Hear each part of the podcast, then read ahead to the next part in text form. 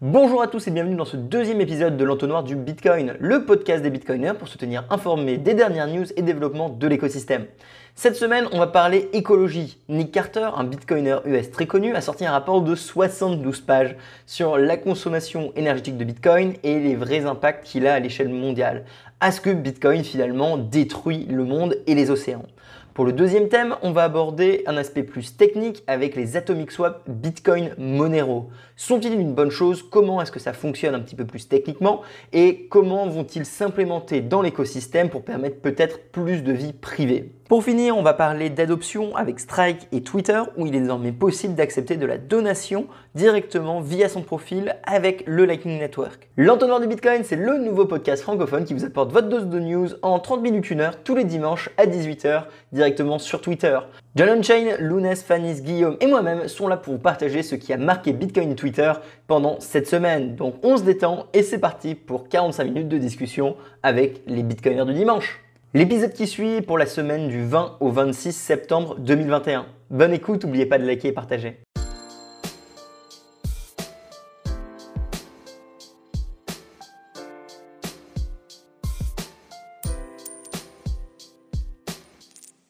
Ok, bah, euh, bienvenue euh, donc, euh, à cette deuxième édition du, bien, du bien renommé l'entonnoir du Bitcoin.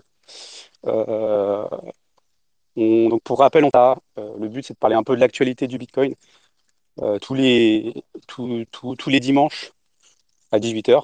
On va essayer de s'y tenir. Et donc, on a sélectionné quelques sujets pour, pour discuter. je ne sais pas lequel vous, voulez, vous préférez discuter en premier. Donc, on avait évoqué donc, le dernier rapport de Nick Carter, euh, l'Atomic Swap avec euh, Bitcoin et Monero. Euh, on avait dit quoi encore? Oui, Strike, Twitter qui accepte les tips via Bitcoin et Lightning Network. Est-ce que vous avez une préférence pour Je pense qu'on peut commencer par. on commence plus doucement, non? Peut-être avec le rapport de Nick, ou peut-être pas commencer direct par les Atomic Swap, non? Non, non, mais ouais, non, ça me. C'est pas de. Alors, euh, qui, veut, euh, enfin, qui, peut l'introduire? Est-ce que, euh, Roxy, tu peux. C'est toi qui es le plus au fait hein, du sujet, donc nous, l'introduire?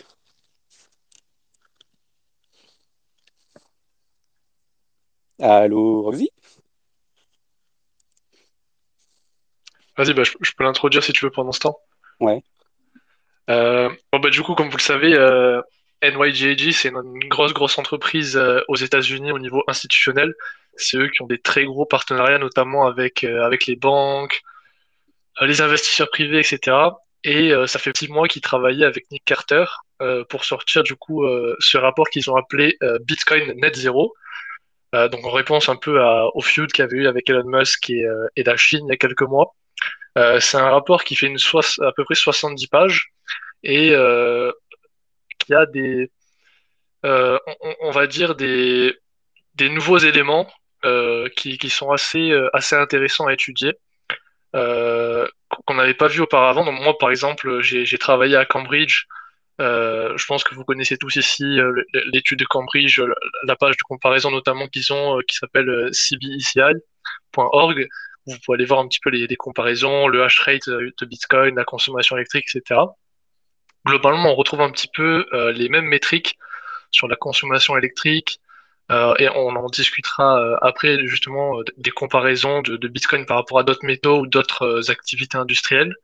mais ce qui était vachement intéressant dans ce rapport, c'était quelque chose de nouveau qui était la l'impact carbone en fait de Bitcoin selon plusieurs scénarios dans le futur. Et ça, c'était vachement intéressant. C'est quelque chose qu'on n'avait pas auparavant et quelque chose qui va faire beaucoup de bien à Bitcoin en termes de narrative dans le futur. Voilà pour la petite intro, John. Ok. Euh, je pense que c'est c'est assez concis. Euh, alors moi, je ne vais pas vous mentir, j'ai pas eu l'occasion. J'ai lu un, très très gros résumé euh, qui, je pense, fait pas honneur. Et c'est pour ça que je voulais avoir Roxy, qui lui, je sais, l'avait lu bien plus. Mais je crois qu'il a un problème de micro. Ah. Je sais pas ce que tu en, euh, penses, euh, Guillaume. Bah, euh, je sais pas si vous voulez discuter de, euh, peut-être déjà pour les gens qui sont ici, qui ont pas forcément, qui sont pas forcément familiers avec euh, avec les études de Cambridge, etc. Euh, peut-être qu'on peut juste donner quelques chiffres qui, qui ressortent du rapport en termes de comparaison. Ouais, on pourrait mettre aussi le lien, je pense, du rapport. ouais, on peut le d'ailleurs si quelqu'un peut le faire ouais, sur sur Twitter. bon bah du coup juste pour pour pour balancer quelques chiffres comme ça aux, aux gens qui sont avec. donc c'est vraiment des comparaisons d'ordre on va dire subjectif, c'est juste pour donner un ordre de grandeur, parce qu'on entend souvent, oui, Bitcoin consomme euh, autant qu'un pays en termes d'électricité, voilà, on pense tout de suite que c'est énorme. Euh, mais donc, euh, aujourd'hui, le Bitcoin, pour faire un vraiment, pour rester très simple, on va dire que c'est environ 100 terawatts, hein, on va dire entre 80 et 150, ça dépend. on va faire simple, 100 hein, terawatts de, de, consommation électrique par an. pour la première comparaison, une comparaison très simple, les machines à laver, juste aux États-Unis, consomme environ 108 euh, TWh d'énergie électrique par an. Donc en fait, euh, quand on prend ce genre de comparaison, l'ensemble des data centers dans le monde, c'est 204 TWh. Les frigos, c'est 630 TWh. Donc là, on voit déjà qu'en ordre de grandeur, en fait, les frigos consomment six fois plus que le réseau Bitcoin. donc quand même, pour une, une innovation monétaire de, à l'échelle de Bitcoin, c'est assez intéressant. Euh, juste vous donner euh, un dernier chiffre, euh, les, climatisations dans le monde, chaque année, ça représente environ 2000 terawatts d'énergie électrique et certains pourraient considérer ça comme, comme du gaspillage. Donc voilà, on est sur un ordre de grandeur 20 fois plus élevé que Bitcoin. C'est des chiffres qu'on connaissait déjà, mais qui, qui étaient, assez intéressants à mettre en, perspective, je trouve. Bonjour tout le monde, est-ce qu'on m'entend? Ah, ouais, oui, on t'entend. Ok, nickel. Excusez-moi pour, pour, le retard et, problème. Euh, oui, du coup, euh, donc le rapport, je vous invite à le lire, hein, j'avoue que 72 pages, on n'a pas tous le temps. Je vais essayer de vous faire un petit article ou des vidéos dessus.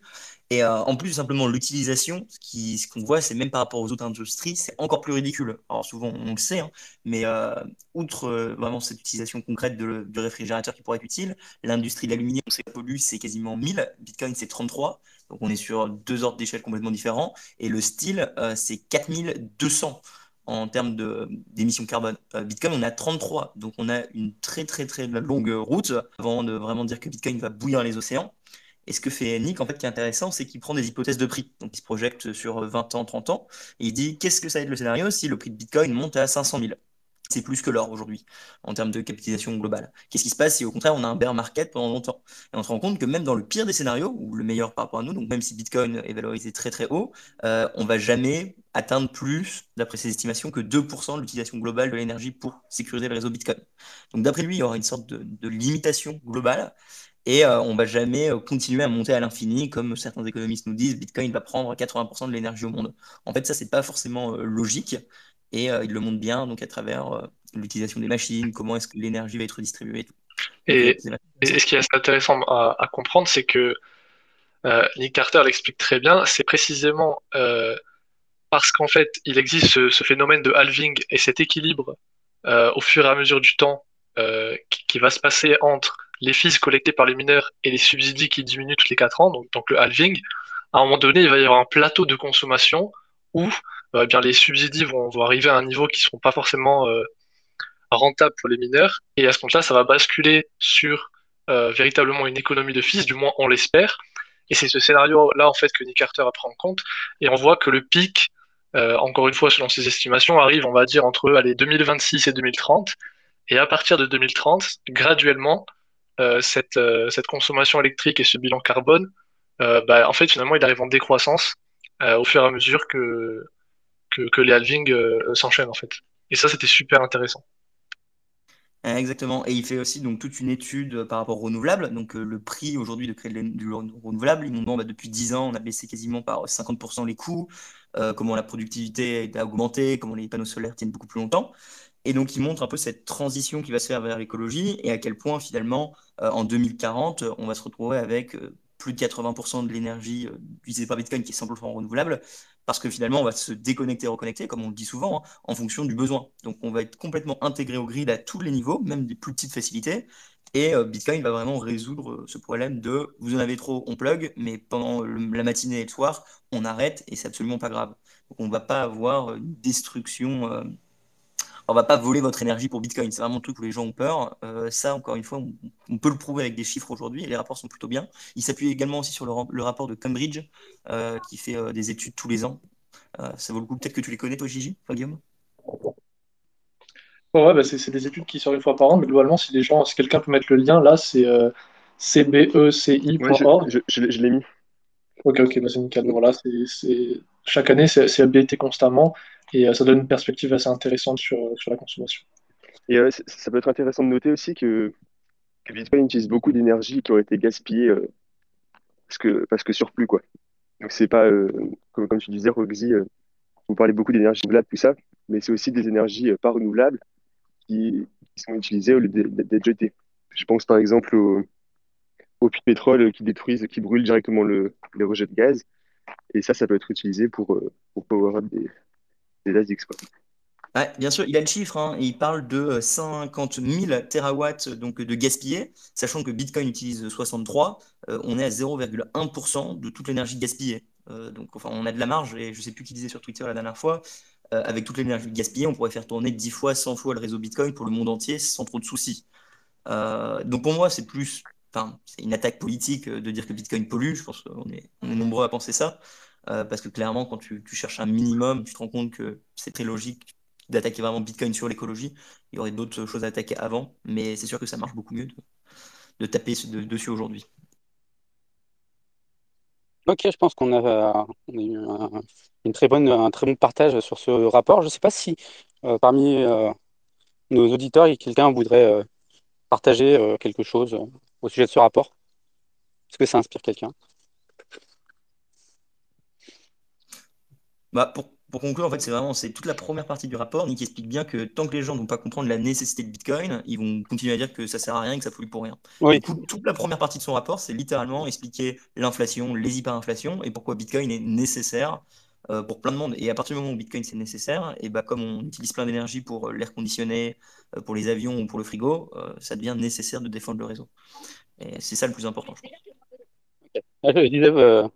pour euh, nos, auditeurs, en fait. Hein. Si quelqu'un avait un commentaire. avant de passer à au prochain, au prochain sujet.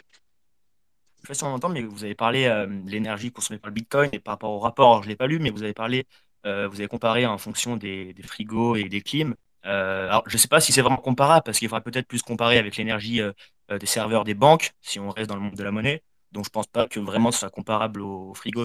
En fait, comme je dis, c'est une question d'ordre de grandeur. En fait, comme j'ai dit au tout début, c'est pas du tout pour faire une comparaison de pair à pair. C'est juste pour donner aux gens un ordre d'idée de ce que ça peut représenter 100 terawatts. Parce que quand on entend 100 terawatts comme ça, on peut se dire, oh là là, 100 terawatts, euh, c'est énorme, etc. En fait, c'est quand tu mets en perspective par rapport à d'autres choses que tu te rends compte que euh, c'est un chiffre relativement petit entre guillemets. C'est juste ça. C'est pas une question de dire oh est-ce qu'il faut brancher des frigos ou des ASIC? C'est plus vraiment euh, global. On peut aussi, euh, juste avant, on peut comparer avec l'or, euh, l'extraction de l'or, et ça consomme euh, plus de 130 par an. Là, on t'entend plus très bien. je, disais que si on voulait comparer avec quelque chose de plus logique par rapport à Bitcoin, on pourrait comparer avec l'or, qui lui utilise environ 130 TWh par, par, an. Ouais, l'or, les, le système bancaire, les DAB, DAB inclus, distributeurs de billets, enfin, ouais, c'est le, système bancaire, il y avait une très bonne étude, euh, je me souviens plus son nom, mais je vais le retrouver.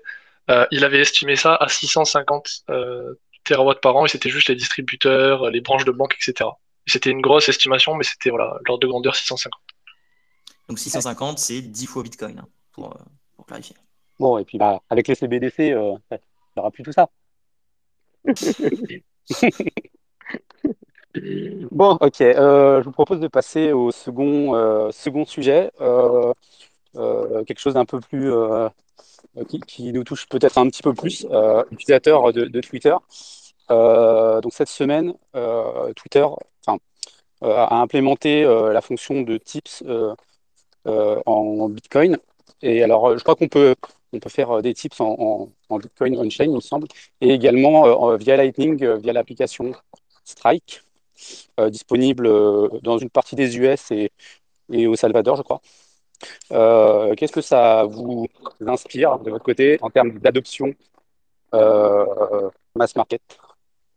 Juste pour préciser, c'est juste pour recevoir qu'on a besoin d'un compte Strike. Pour envoyer, on peut utiliser n'importe quel wallet. oui, oui, tu donc custodial ou custodial.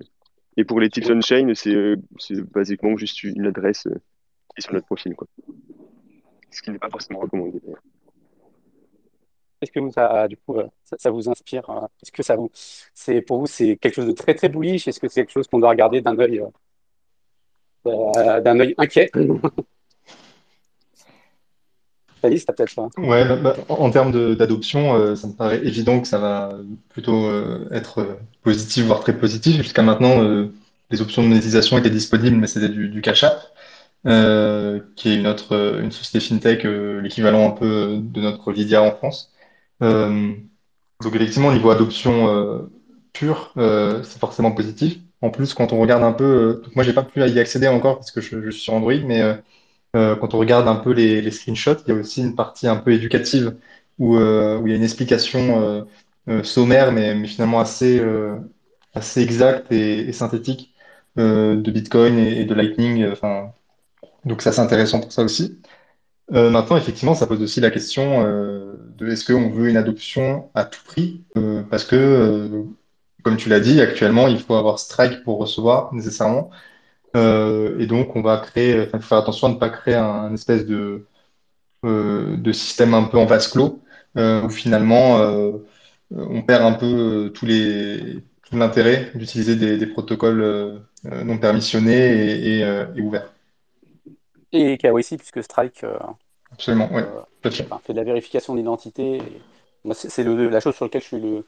il y a deux choses sur lesquelles je suis critique, le KYC et le système un peu fermé de, de Strike. Ils ont, ils ont des nœuds euh, optimisés Lightning euh, qui n'ouvrent des channels que, enfin, qu'à certains nœuds sélectionnés. Donc, euh, on n'est pas sur, on est sur une espèce de sorte de, si j'ai bien compris, hein, de, nœud, enfin, de réseau Lightning un peu, un peu parallèle. Moi, ce que je trouve vachement intéressant quand même dans, toute cette histoire, si tu regardes un peu plus en mode big picture, ce qui est vraiment super intéressant, c'est qu'on arrive à un stade de développement de Lightning où en fait c'est totalement intégré à, quelque chose d'aussi massif que Twitter et euh, c'est totalement euh, effacé. C'est-à-dire que une personne qui connaît pas Lightning, même qui connaît pas Bitcoin, euh, peut utiliser ça, a pas besoin d'être voilà un monstre sur Lightning, etc. Et ça, je trouve que c'est vraiment le, le truc le plus bullish pour répondre à ta question, John, c'est qu'on arrive dans une phase où Lightning devient en fait totalement mainstream, totalement utilisable de manière facile, et, et ça, je trouve que c'est vraiment. alors certes, il y a le compromis, les compromis dont on a parlé. Je trouve que vraiment dans cette histoire, c'est plus intéressant. Moi, ce que j'ai constaté, c'est que j'ai une, timeline, en fait, un côté crypto Bitcoin et l'autre euh, plutôt libéral. Et ce que je vois, c'est que côté libéral, euh, il y a, bah, y a rien, quoi. Il ne s'est strictement rien passé, euh, aucun commentaire sur, sur, sur tout cet aspect-là. Alors qu'on pourrait imaginer que pouvoir créer de la monétisation du contenu sur, sur Twitter, c'est quelque chose de plutôt libéral, je pense. et là, voilà, il n'y a aucune, aucune réaction par rapport à ça. Donc, euh, je ne sais pas si de votre côté, vous avez pu voir autre chose parmi les, les, no-coiners.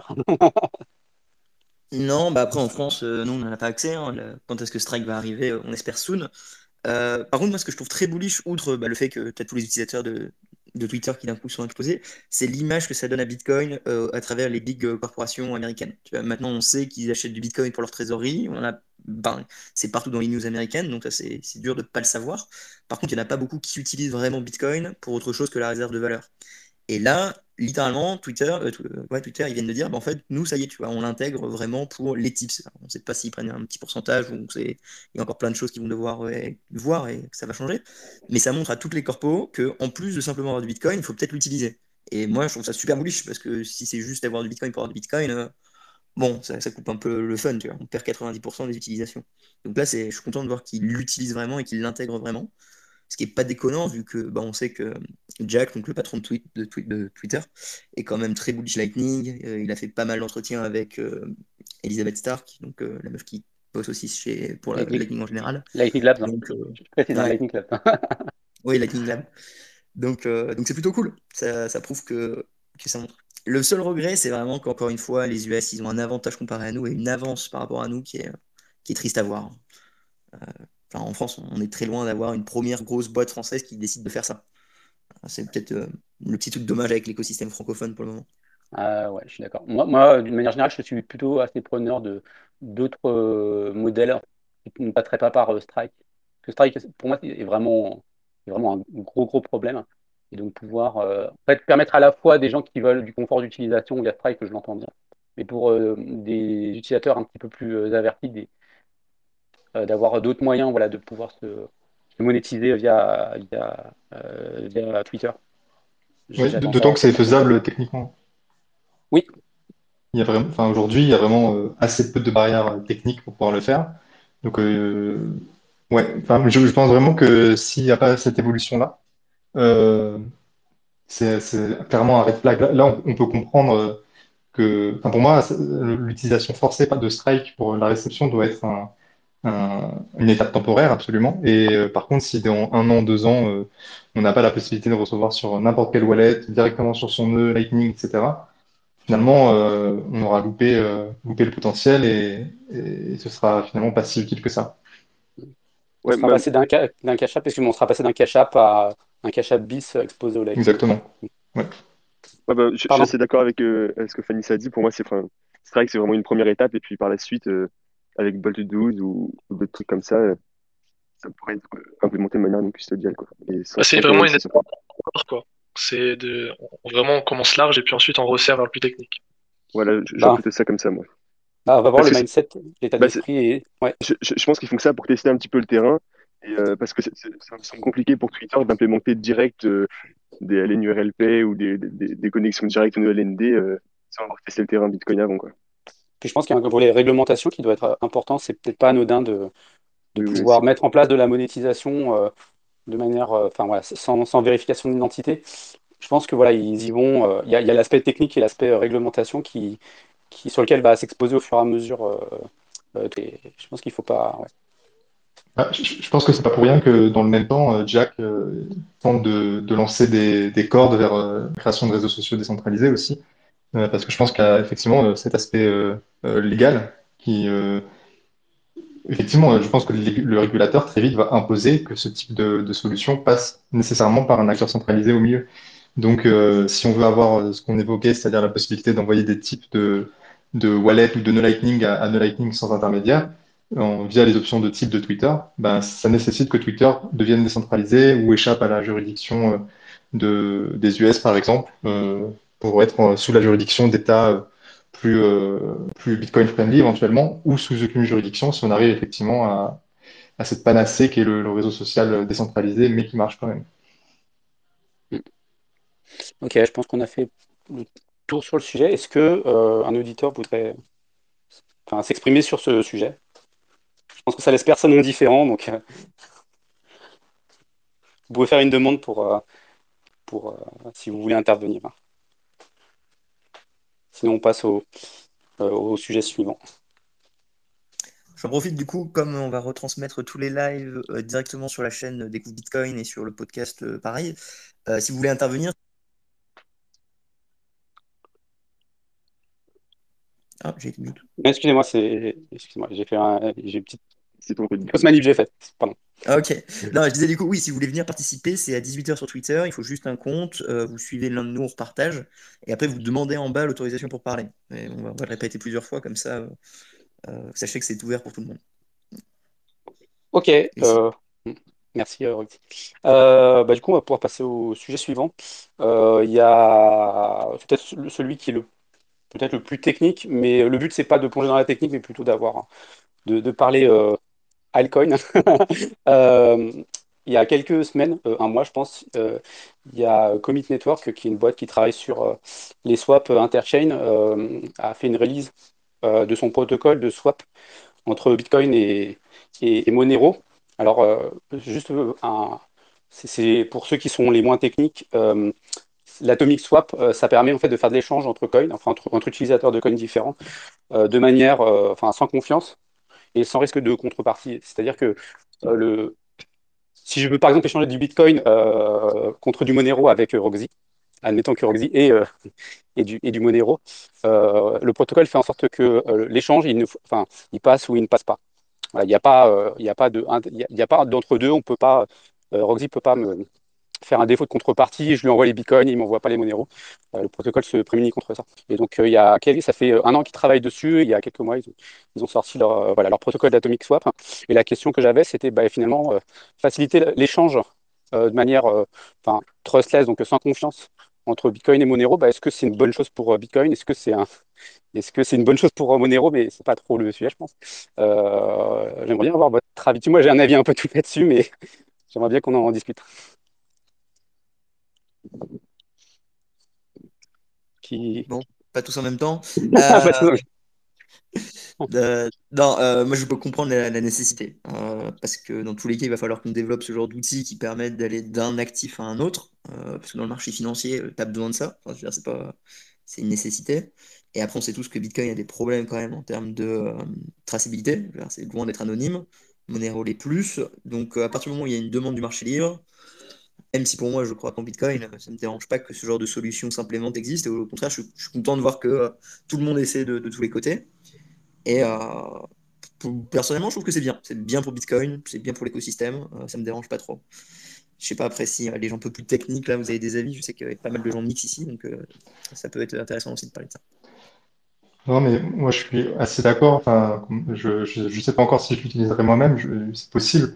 En fait, ce qui est intéressant, c'est que pour faire une comparaison entre Bitcoin et Monero, euh, Monero a une, confidentialité euh, très largement augmentée comparée, à Bitcoin, mais par contre, ça a un prix, et notamment euh, Monero est, nettement moins auditable, notamment en termes de d'émissions monétaires. donc, contrairement à Bitcoin, où on peut vérifier en une ligne de commande ou même en un bouton sur, une interface utilisateur le, quantité totale de, Bitcoin en circulation, c'est beaucoup moins euh, certains avec Monero. Donc finalement, je trouve ça intéressant de pouvoir passer euh, de, Bitcoin à, Monero euh, pour utiliser uniquement le réseau Monero comme, comme réseau de transactionnel avec une confidentialité élevée et pour éventuellement ensuite revenir sur Bitcoin ailleurs. Ceci dit, ouais, pardon, vas-y. Je vais juste préciser une chose. enfin, il est bon déjà Monero, il est, il est, il est auditable. le, truc, c'est qu'en fait, alors la manière dont est fait l'Atomic Swap, on peut facilement euh, aller de Bitcoin à Monero. C'est un peu plus compliqué, euh, c'est bien plus compliqué parce que j'ai pu faire des expérimentations sur ce protocole. Euh, de revenir de Monero à Bitcoin, c'est pas tout à fait pour les, c'est pas tout à fait user friendly, si je puis dire. Donc en fait, le, but de ça, c'est plutôt, on a une marketplace en face qui accepte du, darknet par exemple, qui veut accepte que les, que les paiements en Monero pour des raisons hein, qu'on peut facilement comprendre. Et donc, euh, le, but, c'est de pouvoir changer ses bitcoins en Monero pour pouvoir faire son paiement euh, sur la marketplace, plutôt que de détourner et dire, bon, bah, ils n'acceptent pas bitcoin. C'est un des cas d'usage le, plus, euh, le, le plus simple à appréhender. Moi, globalement, je partage assez l'avis de Roxy, avoir une approche libérale, c'est-à-dire que s'il y a de la demande et que c'est pas quelque chose qui touche directement les règles du protocole Bitcoin, bah go en fait, hein, si, les gens veulent le faire, qu'ils le fassent. Moi, ce que je trouve plutôt vachement intéressant, c'est l'approche, l'approche de l'atomic swap, à l'inverse de certaines approches. Par exemple, euh, aujourd'hui, si euh, certaines personnes veulent interagir avec de la défi, avec du Bitcoin, il faut passer par des, des produits moyens, par exemple comme WBTC, et là qui dépendent vraiment pour le coup d'un intermédiaire assez risqué. Et donc de ce point de vue-là, je trouve ça assez intéressant, peut-être pour dans le futur, de d'avoir cette, cette, technologie et d'expérimenter dessus. Je trouve que c'est assez important. Euh, d'avoir cette possibilité en fait. Même si nous, comme on a dit, peut-être qu'on l'utilisera pas. Euh, je, trouve ça super sympa et j'avoue que moi personnellement les Atomic Swap, je... techniquement j'ai du mal à comprendre, mais, euh, mais je trouve ça très intéressant. Il y a Ludovic Lars qui avait écrit un article sur, parce que c'est pas nouveau hein, les Atomic Swap, euh, ça quelques années, il y a Ludovic qui avait expliqué le fonctionnement de l'Atomic Swap entre Bitcoin et Litecoin. Alors c'est effectivement c'est technique, mais voilà, y a quand même, si j'ai réussi à finir par comprendre, je pense que je pense que, enfin, il y, a moyen de le retranscrire de manière simple. Et j'ai une question d'un point de vue tech, du coup, est-ce qu'il y a besoin d'Oracle pour décider du prix? Comment il... Non, comment est-ce que le protocole, quand tu l'écris, tu décides du taux de change ou de ce genre de choses? alors, en fait, ce qui se passe, c'est que as, euh, la manière dont c'est fait, c'est que dans le protocole, tu as un market maker qui est toujours du côté de Monero. Euh, et en fait, lui, quand il lance son, son market maker, il récupère en fait euh, via les API classiques le prix du, du Monero donc, sur les plateformes d'exchange. Et puis, en fait, il peut mettre euh, le prix qu'il veut. En fait, il peut, il peut, rajouter 10% s'il veut, euh, s'il veut gagner, euh, en fait, comme il est market maker, et qu'en fait, d'un côté, il se déleste de Monero. bah, il, en fait, il, a tout intérêt à mettre des frais, voilà, à être gagnant en étant market maker. Donc c'est comme ça que ça marche. Hein. C'est c'est du, du pair à pair et donc celui qui vend son Monero, c'est lui qui applique le prix et, et le prix le récupère d'une plateforme de marché et puis il met un, un premium dessus. Donc attends, John, t'es en train de me dire que ça utilise pas Chainlink là?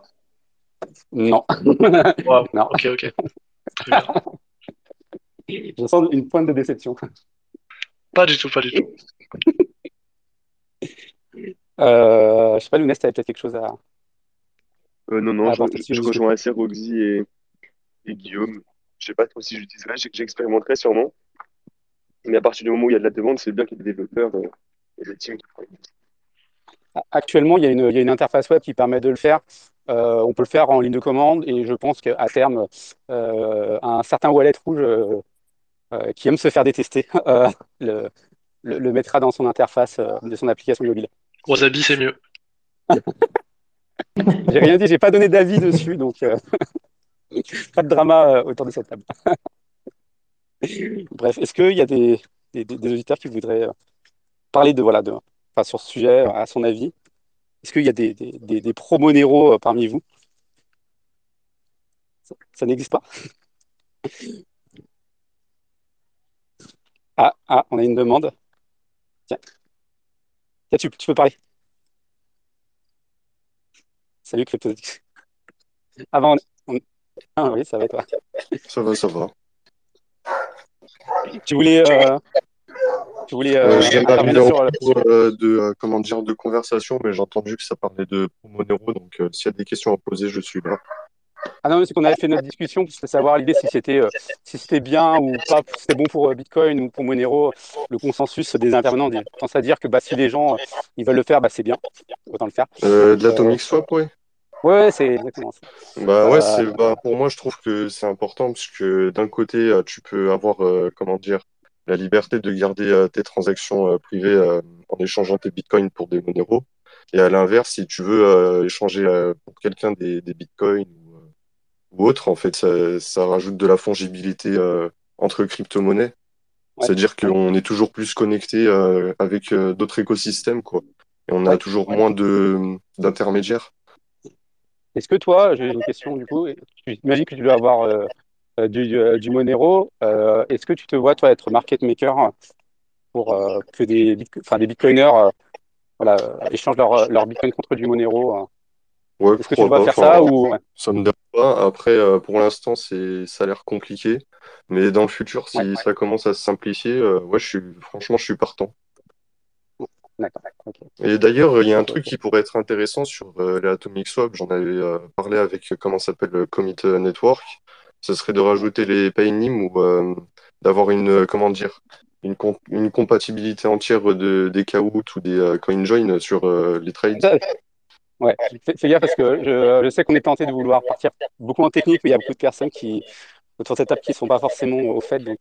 Bah, le but, enfin, comment dire, pour simplifier, c'est dire qu'on pourrait euh, mixer pendant la transaction euh, pour faire euh, l'atomic swap et le rendre beaucoup plus enfin beaucoup beaucoup moins joignable ou euh, comment dire, euh, on peut moins faire de liens quoi. Masquer l'atomic swap en fait. Ouais. Voilà, c'est ça, c'est euh, vraiment euh, cacher le fait que tu as changé tes, tes crypto-monnaies. Taproot apportera des améliorations de ce côté-là. Mmh. Ok, d'accord. Euh, on va passer peut-être à le sujet. Je te remercie, CryptoDoxix. Pas de souci. Bonne journée. Bonne journée. Euh, on avait un autre sujet ou pas, euh, Guillaume? Je sais plus. Je pense qu'on avait fait le tour. On voulait, on pouvait parler euh, 5 minutes peut-être du ban de la Chine sur Bitcoin, donc euh, la continuation du crackdown des mineurs, placer toutes Ouais. les monnaies Ouais. euh, de façon assez intense. Euh, je pense que c'est le prochain thème qu'on avait un peu sur la liste. On peut le faire vite fait, ouais. Bon, clairement, du coup, euh, qu'est-ce qui s'est passé récemment? C'est la Chine qui a décidé de bannir toutes les transactions euh, de crypto-monnaies. Et euh, donc, il y a quelques mois, pour la cinquantième fois. ils ont arrêté, annulé le euh, minage. Alors, il faut savoir déjà que c'est pas la première fois qu'ils bannent Bitcoin ou les crypto-monnaies. Euh, c'est devenu un peu un running gag dans l'industrie, on va dire.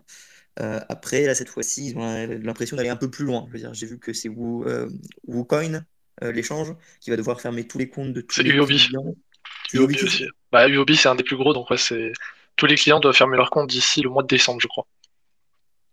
Ah, donc euh, ils sont vraiment en train de l'exécuter. En parallèle, on sait que le crypto yuan, euh, yuan est en train de décoller. Enfin, je veux dire, il est de plus en plus euh, utilisé. Ils essaient de l'implémenter. Euh, donc bon, c'est pas trop étonnant. C'est un régime autoritaire qui doit continuer à être de plus en plus autoritaire. C'était, je sais pas, moi ça me choque pas trop. Le prix, bon, bah, le marché a baissé, il reprendra. C'est vraiment de la volatilité court terme pour ceux qui se posent cette question, enfin à mes yeux. Euh, je sais pas ce que vous en pensez vous. Est-ce que vous, ça, vous rend bearish? Est-ce que vous dites, oulala, en plus il y a un crackdown aux US euh, sur toutes les, security tokens? Est-ce que c'est la fin du, du ou de la fête? Et ça y est, les autorités euh, commencent à vraiment nous attaquer? Ou pour vous c'est pas, c'est pas une grosse news c'est les deux. Il y a le court terme où effectivement ça, ça, ça, risque de pas être négligeable sur le court et puis sur le long terme euh, enfin, Bitcoin, il a été un peu. Je l'ai déjà dit dans un tweet, hein, mais il a été un peu conçu pour, pour ça. Quoi.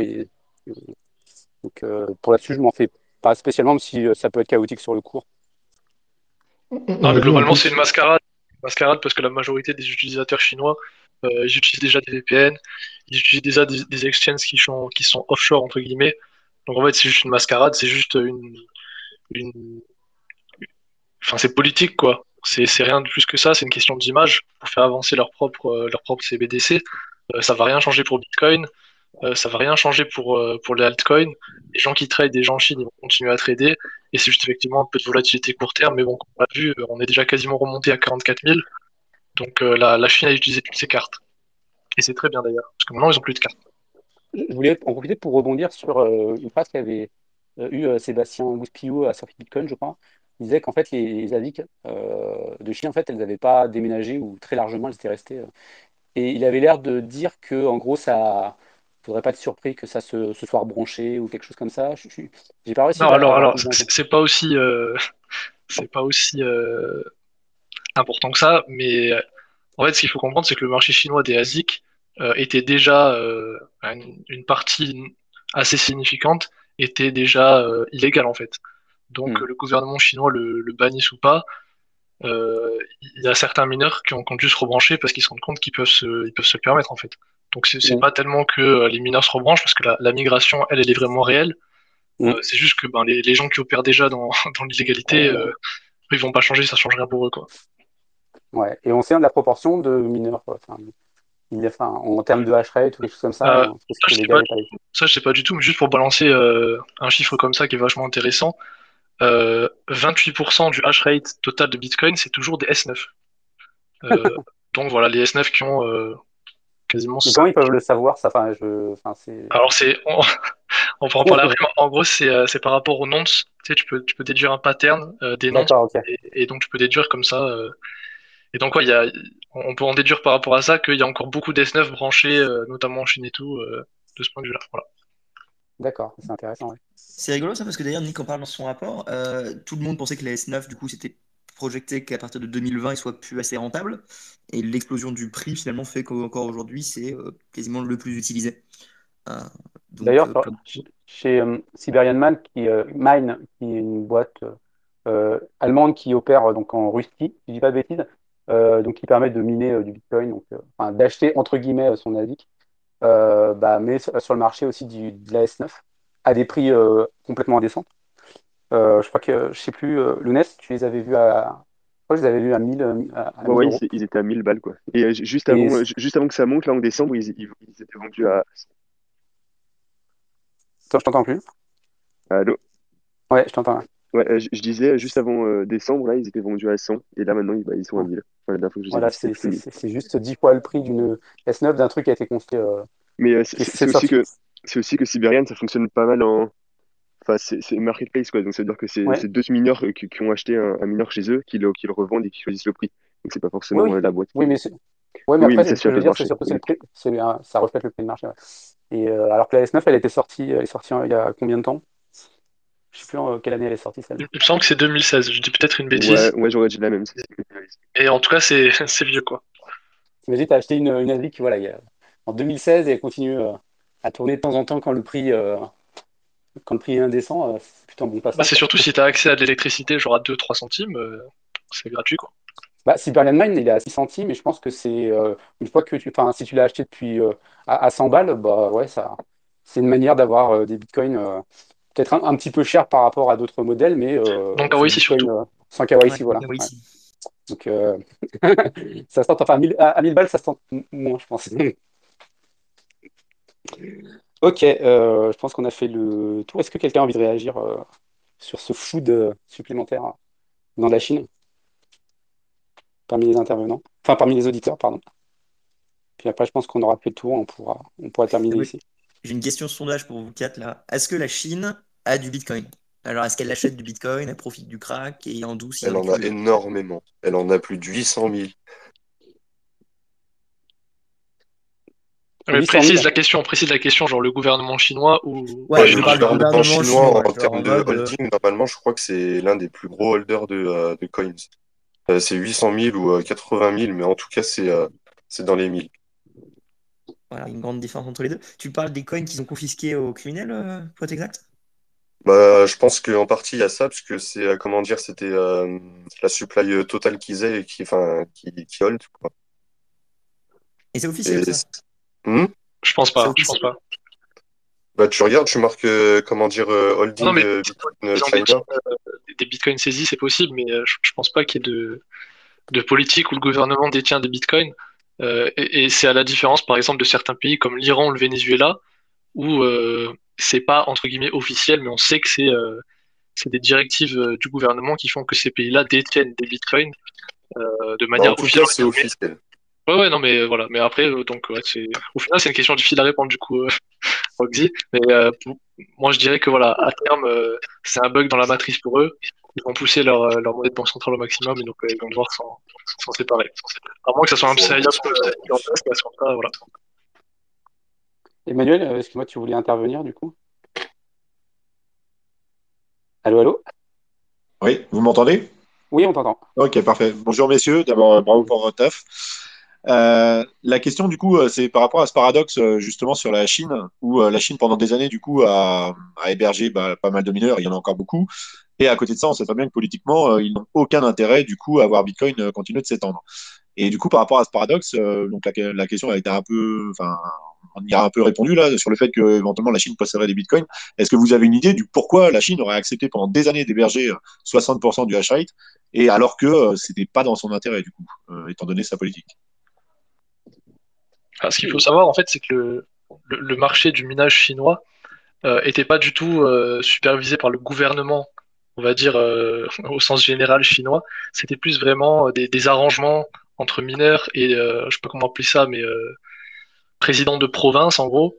C'était des arrangements comme ça, ça venait pas du tout du, du gouvernement. Et puis, euh, il faut savoir qu'aussi, euh, enfin, pour nous qui sommes dans l'écosystème, c'est obvious aujourd'hui que c'est comme ça. Mais à l'échelle du gouvernement chinois, euh, des gens qui comprennent pas du tout ce qui se passe, euh, je pense pas qu'il y avait de, de directive en fait, c'était juste euh, ça s'est passé comme ça, ils s'en sont rendus compte et euh, et enfin comment dire, c'est pour moi c'était un espèce de de hasard quand ça s'est passé, maintenant c'est terminé et puis et puis c'est tout. Tu, tu Et- penses que les gars en Chine étaient, euh, étaient super naïfs sur le fait que euh, ce truc-là allait devenir aussi gros quoi. Bah est-ce que est-ce qu'il y a beaucoup de gens qui qui ont cru avant euh, enfin il y a 3-4 ans? C'est pas faux. Avant, les gens, ils nous prenaient un peu pour des débiles aussi. hein. Est-ce que tu penses qu'aujourd'hui, même aujourd'hui, hein, est-ce que tu penses qu'en 2021, dans le gouvernement français, il y a des gens qui sont capables de de cerner les problématiques euh, du Bitcoin et encore plus loin, est-ce qu'ils sont capables de cerner les problématiques autour du minage de Bitcoin? Euh, Ouais, c'est je, pour ça qu'on dit euh, still early, hein, on est vraiment toujours, euh, toujours très, très tôt. ouais, ça, enfin ça, je suis assez, euh, enfin, je suis assez d'accord en partie. Euh, maintenant, euh, je pense que la, la réflexion que tu, enfin, que vous pouvez vous faire du coup sur la, la communauté crypto, sur le fait que euh, il vous est pris pour des débiles, etc., est aussi valable dans l'autre sens. Je pense qu'il faut pas les prendre pour des débiles non plus. Il y a, il y a le discours, il y a le discours mainstream, on va dire, et puis il y a ce qui se passe plutôt dans les bureaux, quoi. Et à mon avis, c'est totalement différent. Ouais, je pense qu'il y autre point aussi, c'est l'aspect euh, monétaire. C'était un article récemment que Guys One avait lu, on pourra vous le mettre dans, la description, quoi. C'était euh, pourquoi finalement être la, monnaie réserve du monde, c'est pas forcément bénéfique pour toi, tu vois. Et au final, les États-Unis en ont profité, mais ça a un coût. Et je pense que la Chine, elle se dit aussi, est-ce qu'elle veut que le yen numérique soit la monnaie référence du monde, ou est-ce qu'elle préfère qu'il y ait toujours l'or en, en étalon, en réserve de valeur, Bitcoin potentiellement, et eux, ils ont simplement une monnaie euh, d'échange interne qu'ils peuvent tracer, qu'ils peuvent manipuler euh, correctement, on va dire, avec un petit peu d'inflation, sans pour autant devoir avoir des, des immenses euh, offshore, par exemple, d'export comme les US ou ce genre de, de problème. Donc ils ont peut-être un intérêt à vivre dans un monde où leur monnaie est très forte, mais c'est pas la plus forte, et ils le délèguent à quelqu'un d'autre. Et si jamais on pense ça comme ça, on peut se dire que c'est pas con d'avoir laissé Bitcoin un peu faire son, son existence, parce que je pense qu'ils ont très bien compris la menace qui était Bitcoin dans leur univers qu'ils ont créé. Et comme ils sont pas encore sûrs de quel côté le prendre, parce que ça peut être aussi euh, vachement positif pour la Chine d'avoir Bitcoin, bah, ils laissent couler. Et de temps en temps, ils font des crackdowns pour être sûr que c'est quand même encadré dans leur euh, logique. C'est un bon moyen de faire du DCA, ça. C'est un, c'est très bien pour le DCA. Oui, en effet, moi je suis quand ils battent Bitcoin. Et puis ça renforce Bitcoin. Enfin, déjà, euh, quand, les mineurs sont fait dégager, bah voilà, on n'a plus le problème d'avoir 60% du minage en hash rate en Chine. Bon, bah, enfin, ils ont quand même sauvé ce problème pour nous. C'était un argument, c'était toujours l'un des plus, des arguments les plus durs à- quand on posait la question. Tu es toujours obligé de dire, bah ouais, en effet, tu as 60% du hash qui vient de Chine. Bah, ça faisait chier. Bah aujourd'hui, c'est terminé, tu vois. Ils ont réglé ce problème. Donc franchement, euh, c'est vachement bullish hein, ce qui se passe. Ok, euh, je pense qu'on a fait du coup le, on a fait, on a fait le tour. Le, le l'entonnoir du Bitcoin qui dure euh, normalement, normalement, qui est prévu sur une demi-heure, euh, est en passe d'arriver sur les une heure. Donc euh, sur ce, je vais vous faire, je vous souhaiter à, à tous une bonne fin de week-end, et puis je vous dis euh, à la semaine prochaine. À la semaine prochaine, 18h. Merci d'être venu. Au revoir, à la semaine prochaine. Entonnoir, à la semaine prochaine. Grâce à Bitcoin, vous avez regagné de la souveraineté financière. Désormais, allez plus loin. Faites tourner votre nœud et devenez votre propre banque. Contribuez au réseau et arrêtez de faire confiance. Devenez Bitcoin.